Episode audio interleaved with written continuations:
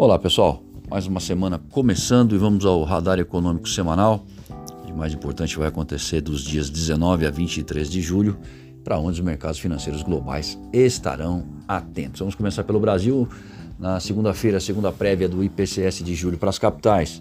Vai ser seguido do boletim Focus, as estimativas do mercado financeiro para uma série de indicadores e a balança comercial semanal. Terça-feira, agenda esvaziada.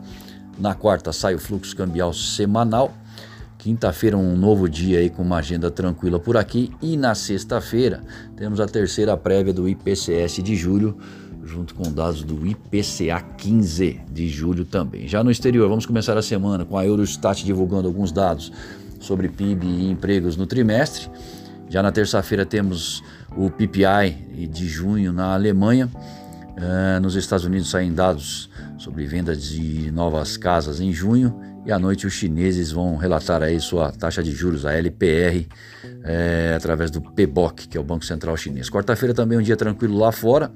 Já na quinta, muito provavelmente o dia mais importante aí é, a título de notícias, porque o Banco Central Europeu divulga sua taxa de juro que deve ficar no campo negativo.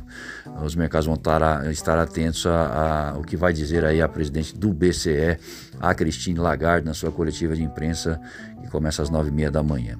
Mesmo horário que nos Estados Unidos saem os pedidos semanais de auxílio-desemprego e alguns dados do setor imobiliário em junho. Já na sexta-feira, dia de atividade, é, vai sair o PMI da Alemanha e lá na zona do euro também como um todo, referente ao mês de julho e nos Estados, eh, Estados Unidos também, eh, dados do PMI de julho.